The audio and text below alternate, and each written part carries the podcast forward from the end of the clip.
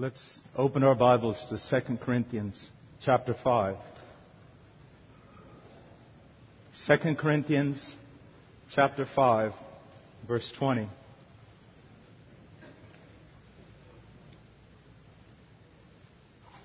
Therefore, we are ambassadors for Christ, as though God were making appeal through us. We beg you, on behalf of Christ, be reconciled to God. He made him who knew no sin to be sin on our behalf, so that we might become the righteousness of God in him. Let's pray.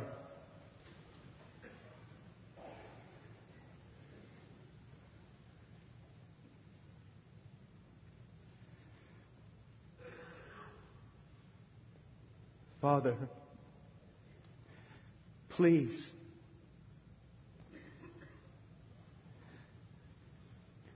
Please. Please.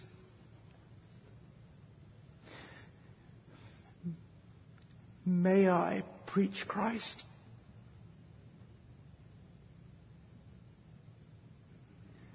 Please.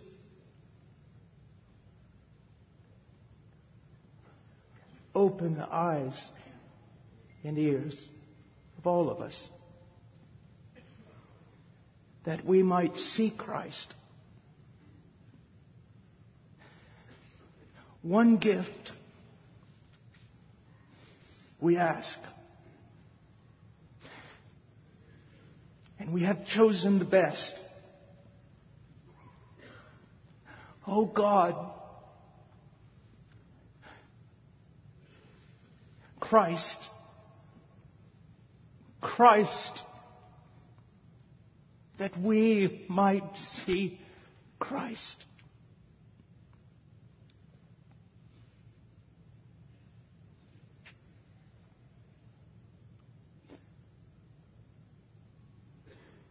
Amen.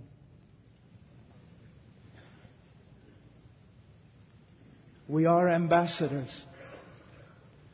How can it, how can it be? How can it be? It would have been an astounding measure of grace if he just sent us to hell for a while. But he's kept us out completely. It would have been an astounding measure of grace, an astounding measure, if he would have put us someplace neutral where no place could be found for us and just left us there for an eternity. That would have been grace in light of our sin. It would have been inconceivable that He would set us on the same level with angels and make us servants in His court. But He has made us sons. And if that were not enough, ambassadors ambassadors of Christ. Not of the law, not of the letter, but of his own dear son, ambassadors of Christ. There's such majesty in that. There's such beauty, and yet there is a beauty that is so sharp that it kills the preacher. It has the power to disintegrate his mind and shatter his heart in a million pieces. Oh, brethren, you don't need much. You only need an exalted, a greater, a wider, a higher, a deeper view of Christ.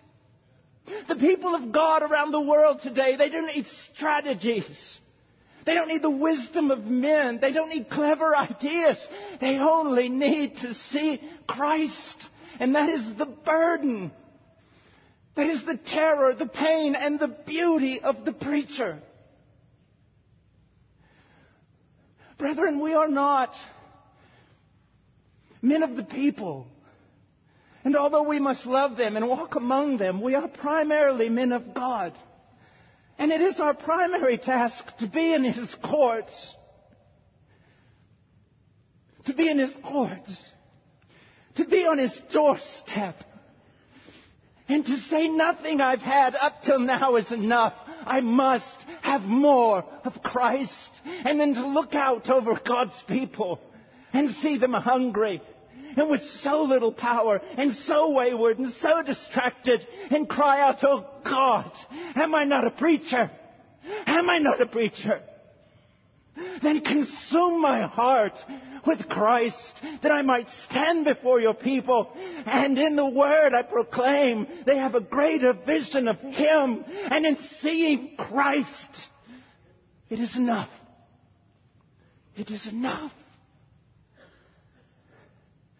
But then again, that's the pain of preaching. Why would a man ever take it upon himself to enter a profession where every time he opens his mouth he fails? That there is nothing. He is so great the mind can't comprehend him.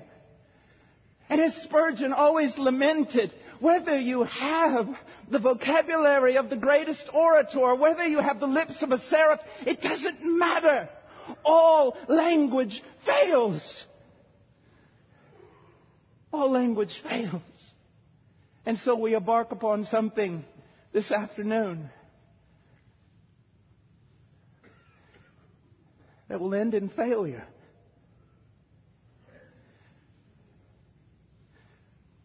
Christ. Oh, that God would show him to me and show him to you. Verse 21. He made him who knew no sin to be sin on our behalf so that we might become the righteousness of God in him. The gospel of this great crown of doctrine, of this majestic diadem of theology, the center stone that outshines them all and is the source of the glory of all other doctrines is the gospel of Jesus Christ. So many people today discussing so many things. With regard to eschatology, I can assure you, you will know absolutely everything about the second coming on the day that it occurs. But you will be an eternity of eternities in glory, and you will have not reached the foothills of the Everest of the gospel of Jesus Christ. Unending comprehension of the greatest seraph. It will not end. It will go on and on and on as we all gaze from glory to glory in what God has done for us in Christ. And I can assure you, with the authority of Scripture, that this is the one cure for everything that is the malady in preachers and their churches. You preacher, go farther and deeper into the heart of the gospel. And as you do, everything else will be set in place. The gospel. Know it. Be a man who dwells in your study, who reads ancient books, who cries out to God in prayer, so that on Sunday, when you go to the pulpit and open up your mouth, you have something to say to God's people. Not about a mere ethic or a morality, but about a person that is incomprehensible and full of glory. Full of glory. And here we have this text. There's so much to say before we get to this text, but time limits us. I would have to say, first of all, that this text, verse 21, you cannot understand it. You say, yes, Brother Paul, we can't understand it unless we first understand how vile sin truly is. Yeah, but you can't understand that. And nor can your people unless they understand who God is. That is the first step in the gospel. It is not the sin of men. The first step in the gospel is the knowledge of God. You can wrangle with men all day long. You can try to convince them with all your arguments about how horrifying, how putrid, how terrible, how loathsome sin is, but they will never see it. Your task, preacher, is to study the attributes of God until you burn with them. Reveal God to your people through the proclamation of the word and they will see their sin. When you're preaching on the streets, preach the attributes of God. And in that light, in that light, every dark spot will be clearly seen. And then we have before us here, before we can understand it, we must understand what is the great dilemma. And I am surprised at this. As I read the ancient books, particularly the Reformers on through the Puritans, it seems like on every page they talk about this theme, and I almost never hear it in modern preaching. And the theme is this. The great question of all the scripture. What it all comes down to, according to Paul in chapter 3 of the book of Romans, is this. It is a divine dilemma. How can God be just? How can he truly be just and yet justify the wicked? It is wrong. How can this thing be done? And before I go to our text, I want to show you using the Old Testament. Turn with me for just a second to Exodus 34. Here we have a revelation of God to Moses.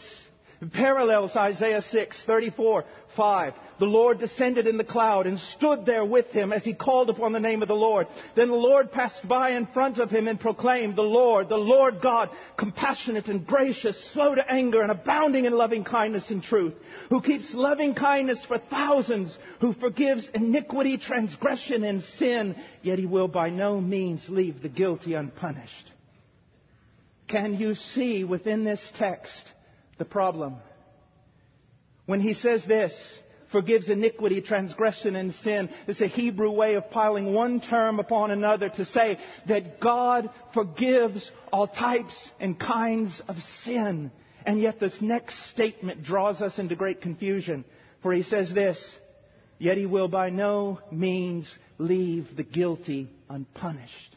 How can this be true? How can you have both things in the same passage? relating to the same God. Now let's go on. Go to the book of Psalms for a moment, chapter 32. Verse 1. How blessed is he whose transgression is forgiven, whose sin is covered. How blessed is the man to whom the Lord does not impute iniquity. Now, when you read that, you praise God until you read it in light of who God is. Listen to what it's saying. God covers sin? I thought that was the strategy of corrupt earthly judges to cover sin. How can a holy and just God cover sin? How? The ethical, moral dilemma, theological, philosophical dilemma of David. He should die. Adam should die. Noah should die. Abraham should die. David should die. They should all die if God is a just God. How can he cover sin and still be just? Go to Proverbs 17. Verse 15.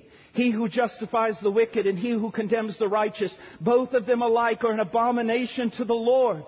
We get into the New Testament, especially Romans 3, onto Romans 4, and what do we hear? We hear praises of men and apostles and angels with regard to what? That God justifies the wicked. God justifies the wicked. And so we write choruses about it. We preach about it. We exult in God's forgiveness of the wicked. But here's the great problem. It says in the book, and the scriptures cannot be broken that anyone who justifies the wicked is an abomination to the Lord. So how does the Lord justify the wicked? This is the great question of the gospel. And yet it's neglected today. People don't understand it today. Not enough of the attributes of God are being taught today. And then let's go for just a moment to the book of Micah. And here we will reveal part of the answer to this dilemma. Micah chapter 7, verse 18. Who is a God like you who pardons iniquity and passes over the rebellious act of the remnant of his possession? He does not retain his anger forever because he delights in unchanging love. He will again have compassion on us. He will tread our iniquities underfoot. Yes, you will cast all their sins into the depths of the sea. And we write songs about this. God has taken our sin off of us and He has thrown it on the ground and He has trampled it underfoot. Our God has taken our sin and rolled it up in a mighty ball and cast it into the sea, never to be seen again. And we rejoice. But that makes no sense whatsoever if it's not interpreted Christologically. God did not take your sin off of you. He did not take your sin, the sin off of His people, throw it on the ground and trample it. He didn't take your sin off as an impersonal thing and hurl it into the sea. The answer to this dilemma is found in this. God took your sin off of you and laid it upon the perfect Christ and trampled him underfoot of the wrath of God.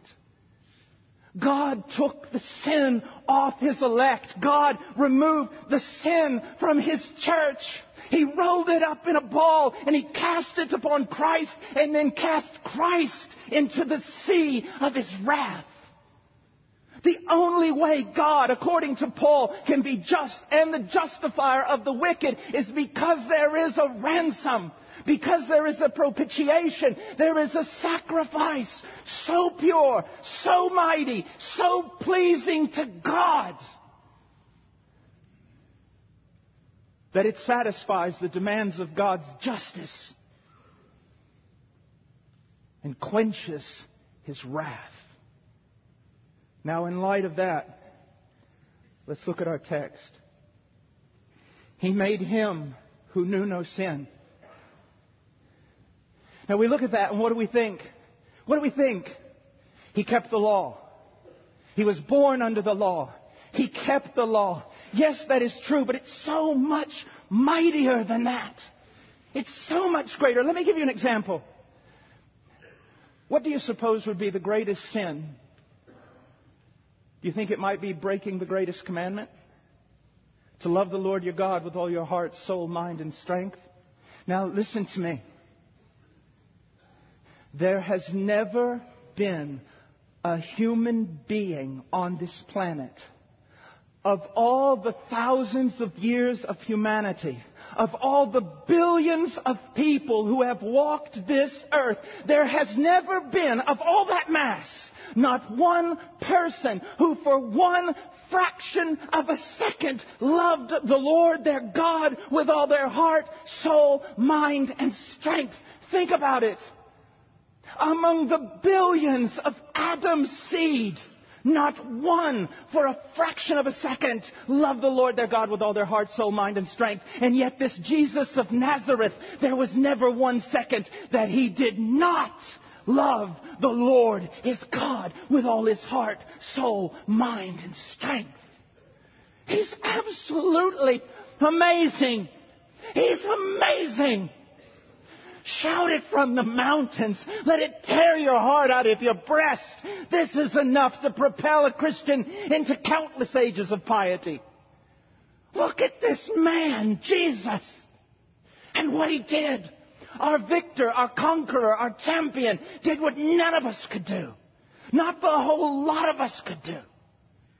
And then when it says that he was tempted like us in all ways, oh brothers, think, think, Think before you preach that text. Oh, yes, he was tempted like us, just like us. He didn't fail. Well, yes, but you're not understanding. Imagine that there, standing beside me, was a world class power lifter. And so you put an Olympic bar on his back, 45 pounds, and you put Olympic bar on my back. I'm okay, he's okay. Then you put two wheels on him, two plates. Now you got 135, you got 135 on me. We're both still okay. Let's take it up another notch. Let's put more plates on there. So now he's got 225 and I've got 225 and yes, I can still squat that weight. So I'm okay. But then you go past and now we've got six plates. We've got 315 here, 315 here. I'm beginning to tremble. I don't want to go down because I'm not coming up. He is okay. Then we put on eight plates. We've got 405. He's not even breaking a sweat. I have fallen to the ground and been broken into a thousand pieces. The first temptation was laid upon the strongest of us. It was laid upon him and we crashed. But sin was heaped, temptation was heaped and heaped and heaped and heaped upon him. And he stood and he stood and he stood. What came against him was infinitely beyond anything that touched the whole lot of us. And yet this broad-shouldered Christ, this deep-chested Savior, he stood his ground. In every way. He's a champion. He's a king. And he earned it by his own right and virtue. He made him who knew no sin to be sin Years ago, when I first looked at this text, it terrified me. I consulted Calvin, and he told me I was right to be terrified. And he warned me. He warned me. He said, Don't say too little. Don't say too little. Or you'll rob God's people of glory, of knowing their Christ. Don't say too little, but don't say too much. Don't go too far with this. This is a dangerous passage. You can enter into the realm of blasphemy. What does it mean that he was made sin?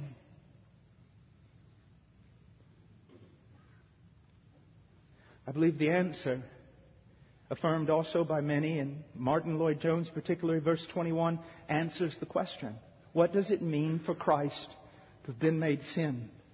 What does it mean for us to be righteous? Look at the text. He made him who knew no sin to be sin on our behalf so that we might become the righteousness of God in Christ.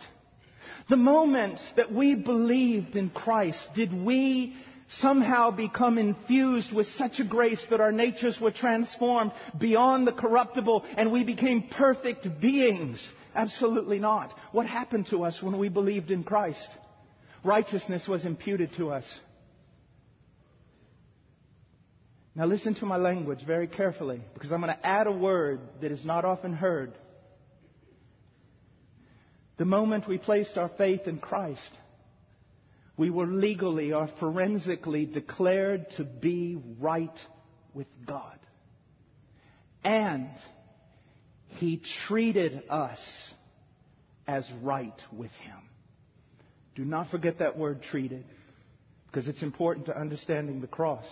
The moment we believed in Christ, we were legally declared to be right before the throne of God, and God treats us as right with Him. Even when a Christian comes under the loving discipline of God, it is still in the context of being treated right with Him. It is not a judge, but a father. So how did Christ become sin? On Calvary, the sins of God's people were imputed to him. And he is legally declared guilty and he is treated as such. Treated as such. Does that make you tremble? If it does not, it's because again, there's a lack of understanding of the attributes of God. For the perfectly holy God, to treat the sinner as a sinner is beyond terror. And it's not some sort of Dante Inferno perverted, twisted wrath or torture. It is the blinding, white holiness of God manifested against evil. Do you see? He became sin now it is so hard for us to understand why we were conceived in sin. We were born in sin. We come from a people of sinful lips.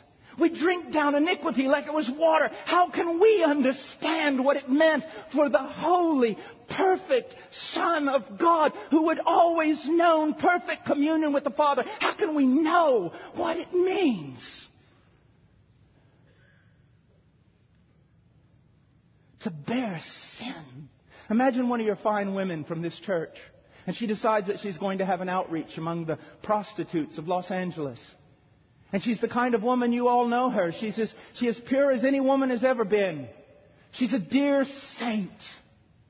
The slightest thing offends her spirit, but she goes out to win souls in the street. But as she's there passing out tracts, all of a sudden the police come and they grab the prostitutes and throw them in the paddy wagon. And they grab her along with them and throw her in. The prostitutes are sitting in the paddy wagon and later in the police office. They're on their cell phones, they're laughing, they're talking jokes, they're filing their nails. But this dear sister is over in the corner. She can't breathe. Her entire life is dislocated and fractured. The soil of the men touching her. She's beside herself. She's clearly hysterical, out of her mind. That doesn't even begin. As a matter of fact, I wish I'd not even used it as an illustration. It is so pitiful compared to what Christ knew when he took the sins of his bride upon himself. Let's go on. This text tells us that Christ was made sin. And, and you think, stop, Paul. Just stop. It's enough. He became sin. Okay. But then just when we think it can't get any darker, Paul lights a lamp and takes us farther down into the dungeon over to Galatians chapter 3. Look what it says. Galatians 3.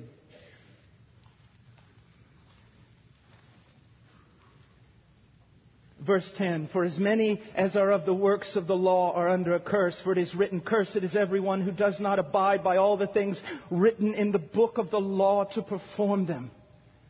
Now, it would take several lectures to go through exactly what it means to be a curse, but let me summarize it for you.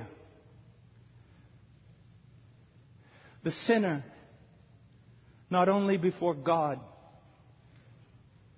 but before every holy creature in heaven,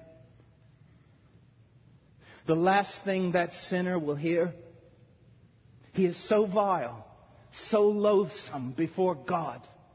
The last thing that sinner will hear when he takes his first step into hell is all of heaven, all of creation standing to its feet and applauding God because God has rid the earth of him.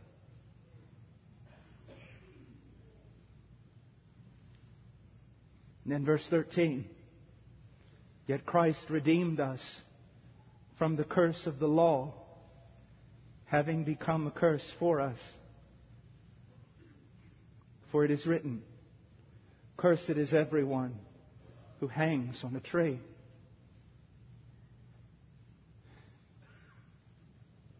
I've read this passage so many times, but I never cease to be shocked at the coldness of my heart.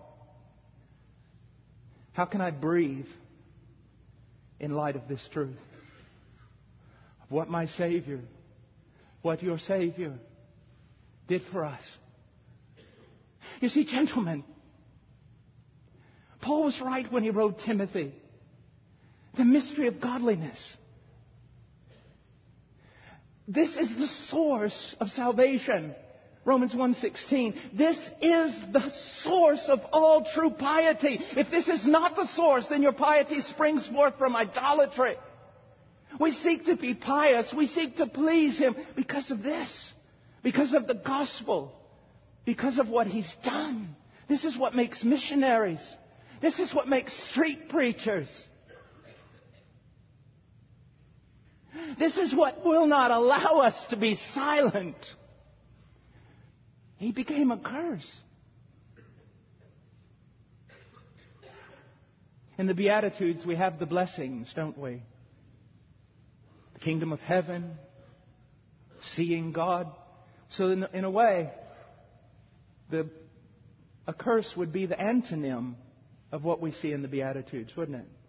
So let's just rewrite those. Just listen.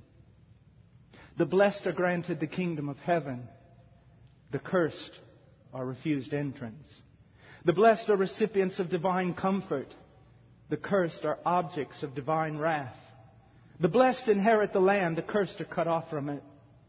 The blessed are satisfied, the cursed are miserable and wretched. The blessed receive mercy. The cursed are condemned without pity. The blessed shall see God. The cursed are cut off from his presence. The blessed are sons and daughters of God, and the cursed are disowned and disgraced.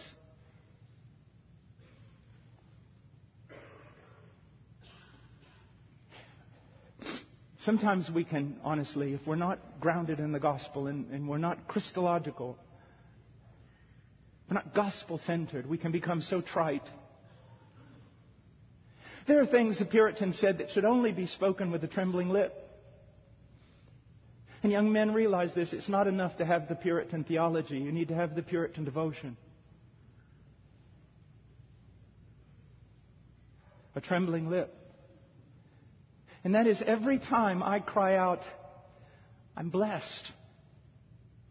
Resonating in the back of my mind because he was cursed.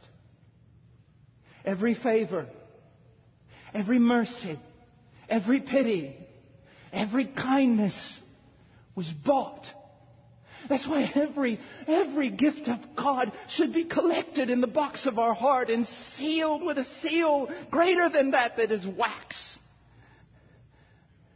Everything was bought by His blood. Everything was bought by His suffering. And that is why we are the most joyful and the most broken people all at the same time. I want to go now to you don't have to turn there, we don't have time, but when he talks about the curse, if we look in Deuteronomy 27 and 28, we find something unusual that happens with the camp of Israel. And what is that? The camp is divided. One part of the camp is sent to Mount Gerizim. And from Mount Gerizim, they are to cry out all the blessings that are to fall upon the covenant keeper. But the other part of the camp is sent to Mount Ebal where they are to scream out all the curses that are to fall upon the covenant breaker. I do not think I have to give you a dissertation on radical depravity to know which camp that you and I belong in. But here's the thing that you need to understand Jehovah has only ever had one servant, one witness, one champion, one son, one covenant keeper. And that covenant keeper took the place of his brethren, us. Nothing but vile covenant breakers and rebels the whole lot of us. But in love and according to the eternal counsels of the Father, the covenant keeper took the place of the covenant breakers and suffered the curse that was theirs. Now, what I've done is I've simply gone into these two passages, Deuteronomy 27 and 28, and I've pulled it out to show how this applies to Christ. The first sentence I borrow from R.C. Sproul. Now listen, and the rest comes from Deuteronomy.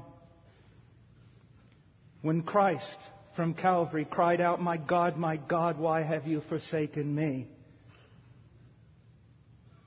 Dr. Sproul says, The Father replied, The Lord, the Lord your God damns you.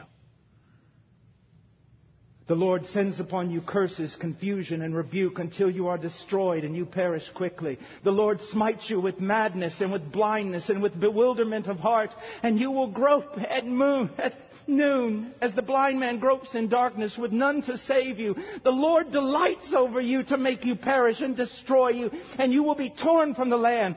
Cursed shall ye be in the city, and cursed shall ye be in the field. Cursed shall ye be when you come in, and cursed shall ye be when you go out. The heavens which is over your head shall be bronze, and the earth that is under you iron. You shall be a horror and a proverb and a taunt among all the people. Let all these curses come upon you and pursue you and overtake you until you are destroyed because you would not obey the Lord your God by keeping his commandments and his statutes which he commanded you. Common grace is so overlooked. Every day of the sinner's life, heaven should be screaming this condemnation at him. Do you understand me? Every place you go, every step you take, every breath you draw in and let out, every beat of your heart, you would only hear resounding in your ears over and over and over, cursed, cursed, cursed, cursed. And then God's cursing vindicated on the day of judgment and then cast into hell where you hear cursed, cursed, cursed. But our elder brother, the covenant keeper, the Messiah, the Son of God, the victor, the champion, he comes and takes our place. And he bears the curse in our place. I've written here, as Christ bore our sin on Calvary, he was cursed as a man who makes an idol and sets it up in secret. He was cursed as one who dishonors his father or mother, who moves his neighbor's boundary mark or misleads a blind person on the road. He was cursed as one who distorts the justice due an alien, orphan, or widow. He was cursed as one who is guilty of every manner of immorality and perversion, who wounds his neighbor in secret or accepts a bribe to strike down the innocent. He was cursed as one who does not conform, confirm the words of the law by doing them. You know, it's interesting in the book of Proverbs, just by way of illustration, it says, like a sparrow in its flitting, like a swallow in its flying, so a curse without cause does not alight. So how did a curse alight upon the branch? Only because the branch took my place. Took your place. And bore our sin. Again, let's read. The curse did not light, the curse did alight upon the branch, not because of some flaw in his character or error in his deeds, but because he bore the sins of his people and carried their iniquity before the judgment bar of God. There he stood, uncovered, unprotected, and vulnerable to every recourse of divine judgment against us. David said this, how blessed is he whose transgressions is forgiven, whose sin is covered. How blessed is the man to whom the Lord does not impute iniquity, and in whose spirit there is no deceit. Yet I have written here on the cross, the sin imputed to Christ was exposed before God and the host of heaven. He was placarded before men and made a spectacle to angels and devils alike. The transgressions he bore were not forgiven him and the sins he carried were not covered. If a man is counted blessed because iniquity is not imputed to him, then Christ was cursed beyond measure because the iniquity of us all fell upon him. In the renewal of the covenant, the covenant in Moab, we hear this. There is a warning given to the nation of Israel, and it goes like this. Regarding the covenant breaker, the one who disobeyed the law of God. The anger of the Lord and his jealousy will burn against that man. And every curse which is written in this book will rest on him. And the Lord will blot out his name from under heaven. Then the Lord will single him out for adversity from all the tribes of Israel according to all the curses of the covenant which are written in the book of the law. Sometimes when I'm witnessing or I'm preaching on the streets and some sinner waxes bold with me, I say, you're pretty bold, man, because the group you're standing in. But on the day of judgment, you will be singled out for adversity. Show me the strength of your knees on that day.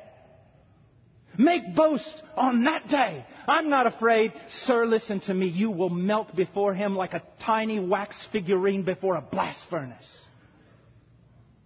With none as your advocate, unless now you run to Christ.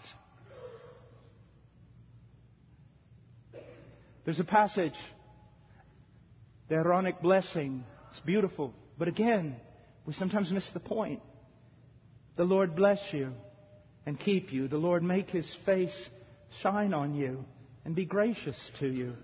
The Lord lift up his countenance on you and give you peace. We teach that to God's people without telling them. This is impossible. How can God do this to sinners? And it's only because on the cross, the only one who deserved such a blessing from Yahweh, was the one who carried the curse that we might be blessed. Let's go to the garden now with the time that we have. This, this is a travesty.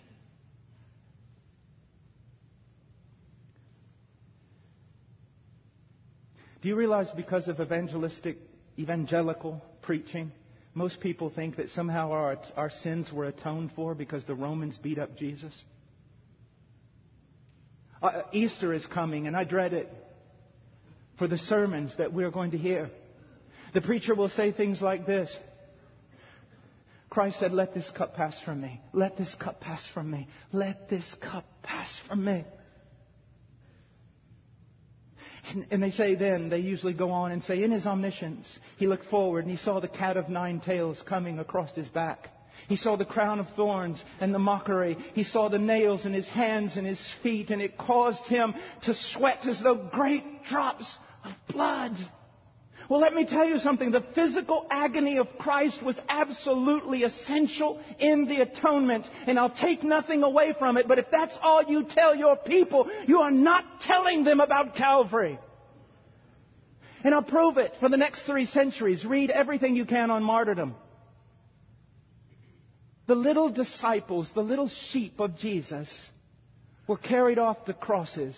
Some of them crucified upside down, some of them set on fire. And yet the history of martyrdom tells us that they went to those crosses with their chest out, playing the man, singing hymns, counting it a majestic privilege to die like their Lord. So are you telling me the champion of their salvation is now cowering in a garden?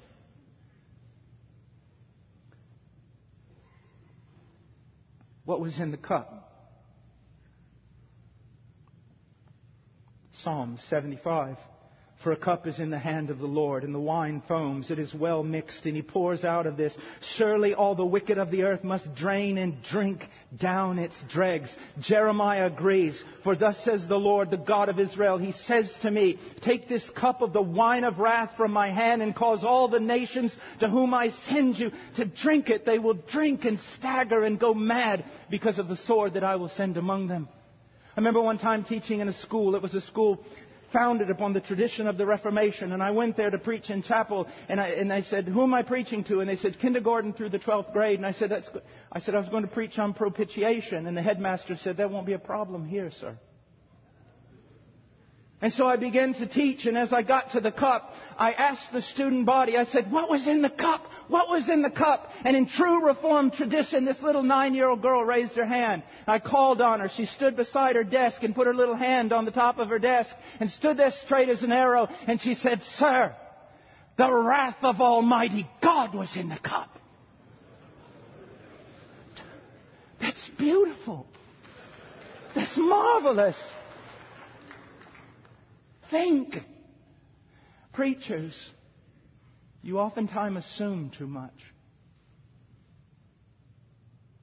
That your people understand the cross, but I can tell you, all over the world, I've had people come up to me in tears and say, Brother Washer, for 15 years I have, I have rolled upon Christ. I have trusted Christ. But I never could figure out in all this preaching how the fact that Romans and Jews beat him up somehow atoned for my sin. But tonight I understand.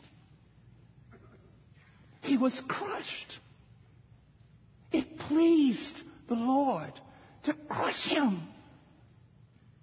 To crush him. Imagine you're in a little village and you're just a, a quarter of an eighth of a mile away from a dam, and you're at the very bottom of that dam on a river, and the dam is a thousand miles high and a thousand miles wide, and it's filled to the brim. And one morning you wake up to a sound like the world cracking in two, and you run to the window of your house, and you see that the dam is broke, and a wall of water higher than heaven is coming toward you. Your strength of stroke doesn't matter.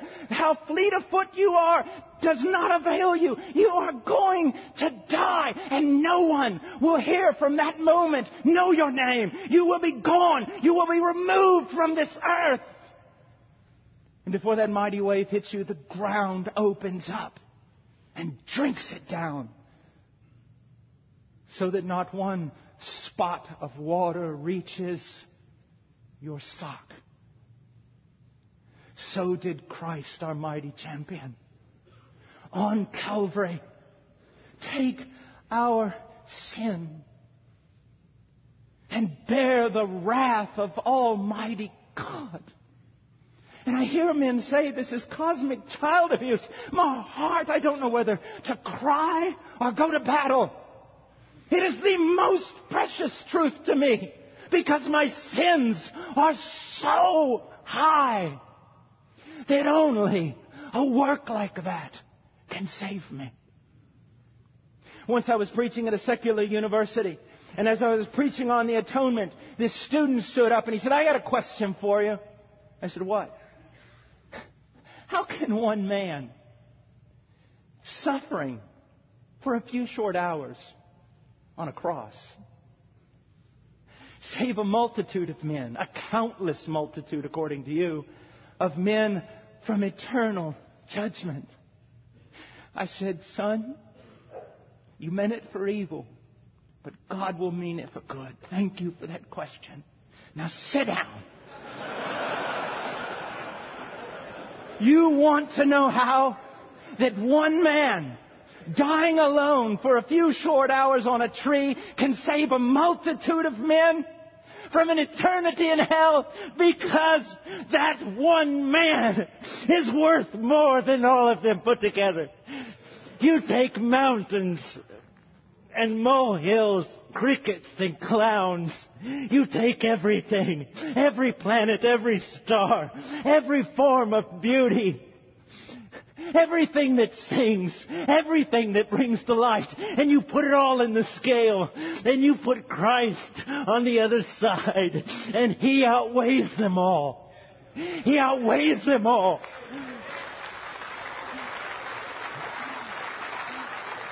Brethren, this is the one we chase after. Go to your studies. Go to your studies. Flee there. Not to become smarter than the next man, but to behold his glory until it hurts you and disintegrates you and reconstitutes you and makes you a preacher.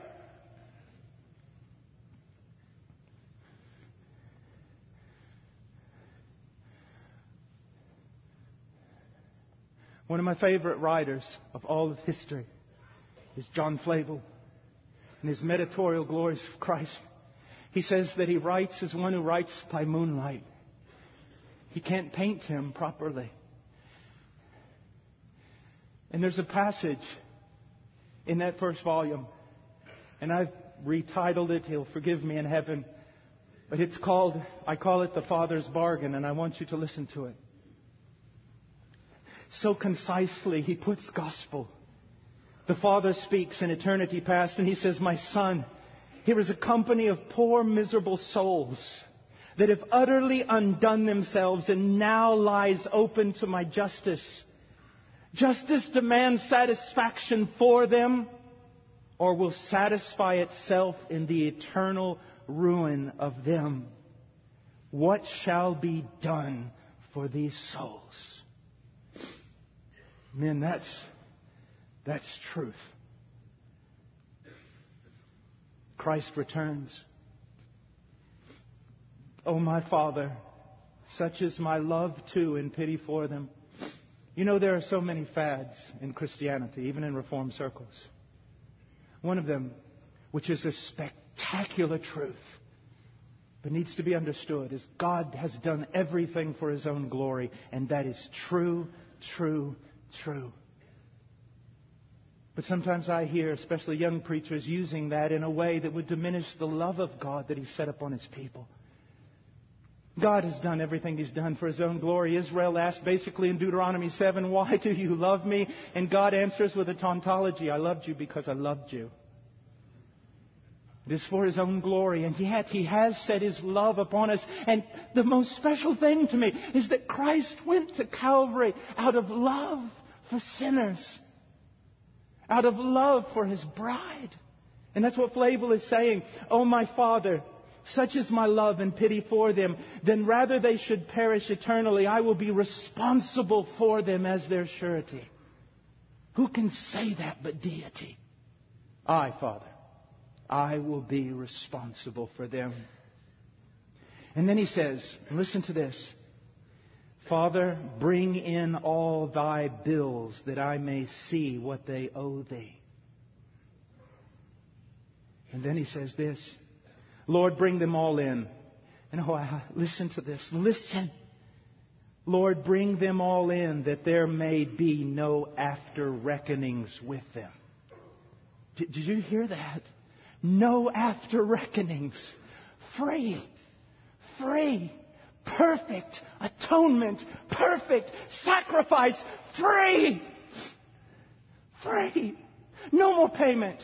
All the bills are paid. Lord, bring them all in, that after there may be no after reckonings with them. At my hand thou shalt require it. I would rather choose to suffer the wrath due them than that they should suffer it. Upon me, my Father, upon me be all their debt. And the Father responds, But my Son, if thou undertake for them, thou must reckon to pay the last mite. Expect no abatements when we would be going down the Amazon in an open boat. And you would see this cloud burst on the horizon. And you would pray because you knew, I've got just a few minutes to get to shore. And if I do not get to shore, we're sunk. And you would pray that that cloud would abate, that somehow it would divide in two, that one would go one direction, the other the other, and you would be safe, and the waves would be coming over the bow of the boat. You're praying for an abatement. But he says this, expect no abatement, son. If I spare them, I will not spare you. Content, Father. Let it be so. Charge it all upon me. I am able to discharge it. And though it prove a kind of undoing to me, and though it impoverish all my riches, empty all my treasures, yet I am content to undertake it. Content to undertake it. I'll finish by saying this. One of the greatest, and it was mentioned two days ago, one of the greatest narratives of the Old Testament is Abraham, commanded to carry his son Isaac to Mount Moriah and to sacrifice him there. And let me repeat what was said. Listen to the language. Take now your son, your only son whom you loved, Isaac, and go to the land of Moriah and offer him there as a burnt offering on one of the mountains of which I will tell you. And the burden was laid on the old man. And you can see him as in obedience and yet great sorrow, he makes his way toward the mountain. He prepares the altar, prepares the wood, lays his son, stretches him out uncovers the flint knife that may have been the very knife he used to circumcise the boy. He rears up, draws back his hand, and his will gives in to the will of God. And at that moment, his hand is stayed. And then Abraham is told, Jehovah Jireh provided around. I don't want to be bold and I want no laughter from this statement, but in my presence, don't ever use the terminology Jehovah Jireh with regard to a house or a Mercedes or prosperity. Because, my dear friend, you will have a fight on your hands. He will provide a ram. And all of us hear that story and we're just what a beautiful ending to that story. What a beautiful ending. No, it's not the ending. It's the intermission. Century after century after century rolls by. A curtain is closed. And then 2,000 years ago, it opens again. And there hangs God's Son his only Son, whom he loves. And he takes the knife out of Abraham's hand and he thrusts it in the breast of his own son. One poet said, offer up the sacrifice. All creation sends forth the call. Offer up the sacrifice. One life to pay for them all. Offer up the sacrifice. The innocent one, the righteous one must be slain. Offer up the sacrifice and bring man back to God again. We are ambassadors of this pearl. We are ambassadors of this treasure. How can it be, brethren? Flee from here. Flee from here. And go to your studies. And seek Him out. And seek Him out. And seek Him out. That you may reveal more and more and more of Him to your people. And to the degree that they grasp this, if their hearts are truly regenerate, they will grow in holiness. They will grow in devotion. And then go out into the streets. Don't wrangle about politics. Don't fight with men about certain ethical standards. Proclaim who God is and what God has done. Go tell it on a mountain. But before you go to the mountain, make sure that when you open up your mouth, Something comes out. And know this all the knowledge in the world apart from prayer, all the knowledge in the world without the Spirit of the living God will avail you nothing. Men, when I was first called into the ministry, my pastor was an amazing man. He looked at me and he said this, Boy, can you be alone? And I thought that what he meant was this if I preach the truth, no one would like me. That's not what he meant. He meant while all the other boys are going on Christian retreats and hanging out in bachelor packs and running with the crowd, would you, could you be alone with God? Can you make Him your dwelling place? Can you be a rare bird? Can you stay with Him for a while? Men, men, men. The world needs Christ and a revelation of Christ. And you have been given the privilege of preaching Christ. Now do your work. And for some of you, it may be necessary, as it has been for me throughout many times, to shut my mouth and open my ears and study and read and cry.